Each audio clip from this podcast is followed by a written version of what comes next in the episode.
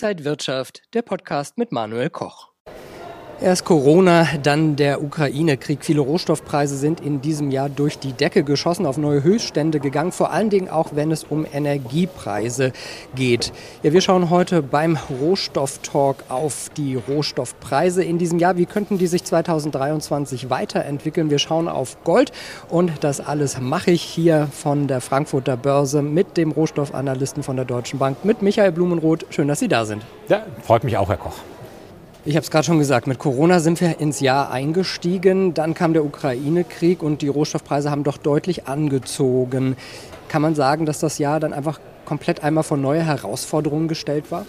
Ja, absolut. Das ist wirklich etwas, womit wir auch überhaupt nicht gerechnet hatten. Wir haben zwei Tage vorher noch unter Kollegen unterhalten, passiert da wirklich was, Russland-Ukraine-Krieg. Ähm, wir waren eigentlich alle an sich, dass die Russen das aus ökonomischen Gründen alleine nicht riskieren würden.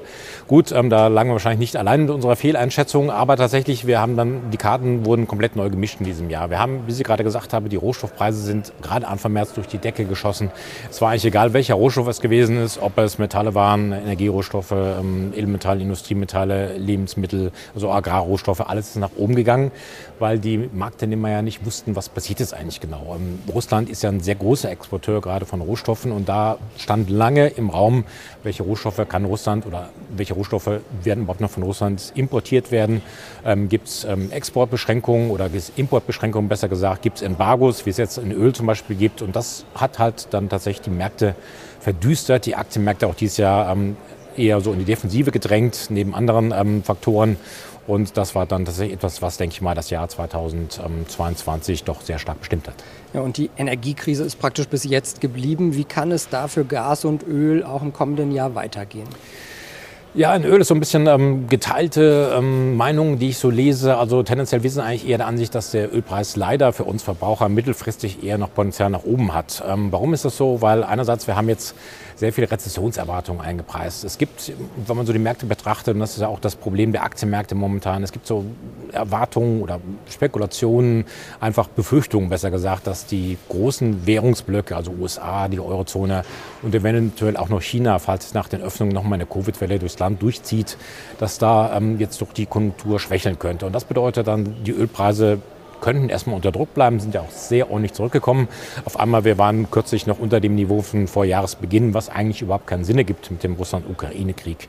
Aber ähm, spätestens im zweiten Halbjahr vermuten wir, dass die Konjunktur sich dann doch wieder berappeln wird, dass wenn jetzt nicht noch ein zweiter schwarzer Schwan aus ihrer Ecke vorbei fliegt, dass wir dann da Potenzial, Aufholpotenzial für die Wirtschaften haben, sowohl in Europa als auch in den USA und insbesondere in China natürlich auch. Das bedeutet höhere Ölnachfrage. Also die Preise dann tendenziell haben moderates Aufwärtspotenzial, würden wir sagen, vielleicht brennt wieder Richtung 100 Dollar pro Barrel, vielleicht auch weniger 90 bis 95 Dollar. Erdgas ganz kurz vielleicht noch. Ähm, das ist natürlich für uns Verbraucher ein großes Problem. Wir bei uns heizen leider auch mit Erdgas zu Hause in der Wohnanlage. Ähm, das, ähm, wir haben auch schon so eine fiktive Rechnung bekommen, was das jetzt kosten dürfte im kommenden Jahr. Und es wird teurer. Es wird ähm, ordentlich teurer. Macht also wirklich richtig keinen Spaß, das zu sehen. Man kann es aber leider auch nicht ignorieren. Wir haben jetzt ja erst einmal die Erdgasbremse, die jetzt uns da nächstes Jahr ein bisschen helfen wird. Aber 2024 ist das ja auch kein Thema mehr. Leider mittelfristig, wenn die Preise hoch bleiben, weil das russische Öl war billig, das ist weg. Das werden wir nie wieder importieren wahrscheinlich. Wir ähm, kaufen ähm, Flüssiggas, was teurer ist, und wir kaufen Gas in anderen Teilen der Erde, wo es auch teurer wird. Also die Gaspreise werden wahrscheinlich auf dem Niveau bleiben, wo sie jetzt sind, vielleicht mal ein bisschen hoch, ein bisschen runter, aber die 100 Euro pro Megawattstunde dürften gesetzt sein. Schauen wir mal auf das beliebte Edelmetall Gold. Das hat sich zum Jahresende ja wieder deutlich stärker gezeigt. Es gibt jetzt so Prognosen für 2023, die sagen 1900 Dollar pro Feinunze wären drin. Wo sind Sie da bei Gold? Also momentan sind wir noch ein bisschen, bisschen niedriger bei 1850 Dollar die Unze. Wir sehen aber auch durchaus die Möglichkeit, dass es ein Schnaps mehr werden kann. Andere Häuser, habe ich gesehen, sehen da viel mehr Potenzial. Ähm, ist halt so eine Frage. Wir sehen eher das Potenzial in der zweiten Jahreshälfte, wahrscheinlich 2023. Warum ist das so? Wir haben jetzt momentan noch starken Gegenwind von den Notenbanken. Die US-Notenbank hat ähm, kürzlich getagt, die EZB hat kürzlich getagt und beide haben sich wesentlich dynamischer, robuster gezeigt, was das Thema Zinserhöhung angeht. Jetzt haben wir ein Problem für Gold. Ähm, die Märkte preisen momentan schon Zinssenkungen der US-Notenbank im zweiten Halbjahr 2023 ein.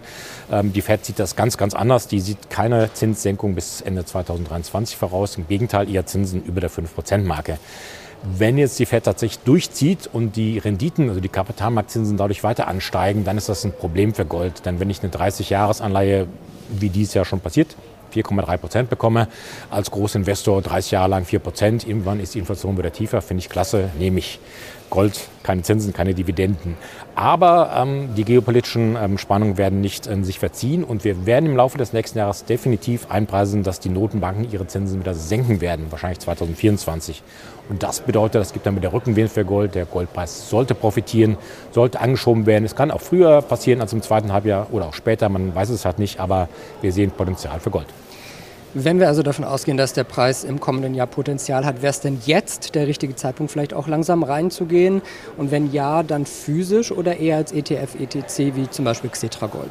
Also langsam würde ich sagen schon. Es ist dann eigentlich es ist schwer, den richtigen Zeitpunkt abzupassen. Ähm, wie gesagt, es kann Gegenwind, es kann ähm, ein bisschen raue See geben für die Goldpreise im ersten Halbjahr. Vielleicht gibt es die dann auch billiger, das kann man leider nie voraussagen. Aber so wenn man einen bestimmten Betrag X hat zum Investieren, sollte man vielleicht einen Teil Y davon durchaus schon mal erwägen, jetzt in Gold zu investieren. Und wenn, dann würde ich das eher in Zertifikaten machen, in ETCs, ETFs, weil das einfach ähm, liquider ist. Ähm, man hat keine Aufbewahrungskosten.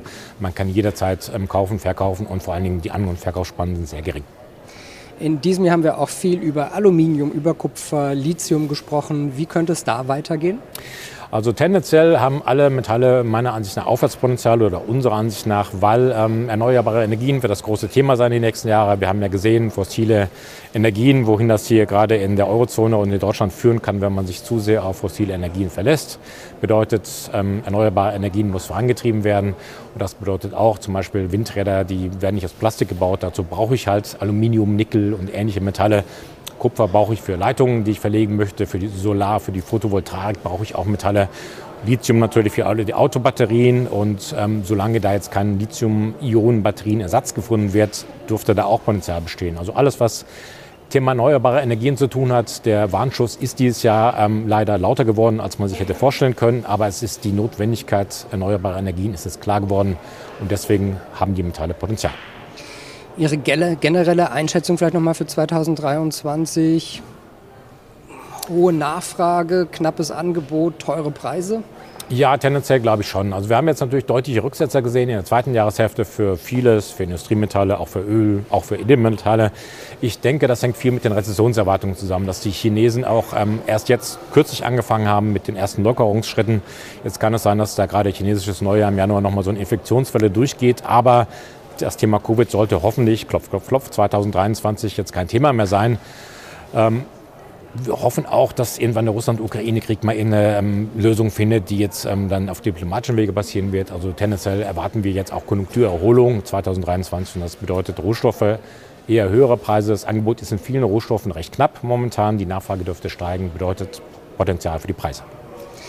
Sagt Michael Blumenroth, Rohstoffanalyst bei der Deutschen Bank. Vielen Dank, dass wir so ein interessantes Jahr zusammen gemeistert haben und auch, ich glaube, im nächsten Jahr werden wir bei Rohstoffen noch viel zu bereden haben. Dankeschön an Sie. Ja, ich danke auch sehr gerne. Danke auch an Sie, liebe Zuschauer. Ich wünsche Ihnen einen äh, guten Rutsch, schöne Weihnachtstage. Bleiben Sie gesund und munter und wir sehen uns 2023 wieder. Alles Gute. Und wenn euch diese Sendung gefallen hat, dann abonniert gerne den Podcast von Inside Wirtschaft und gebt uns ein Like.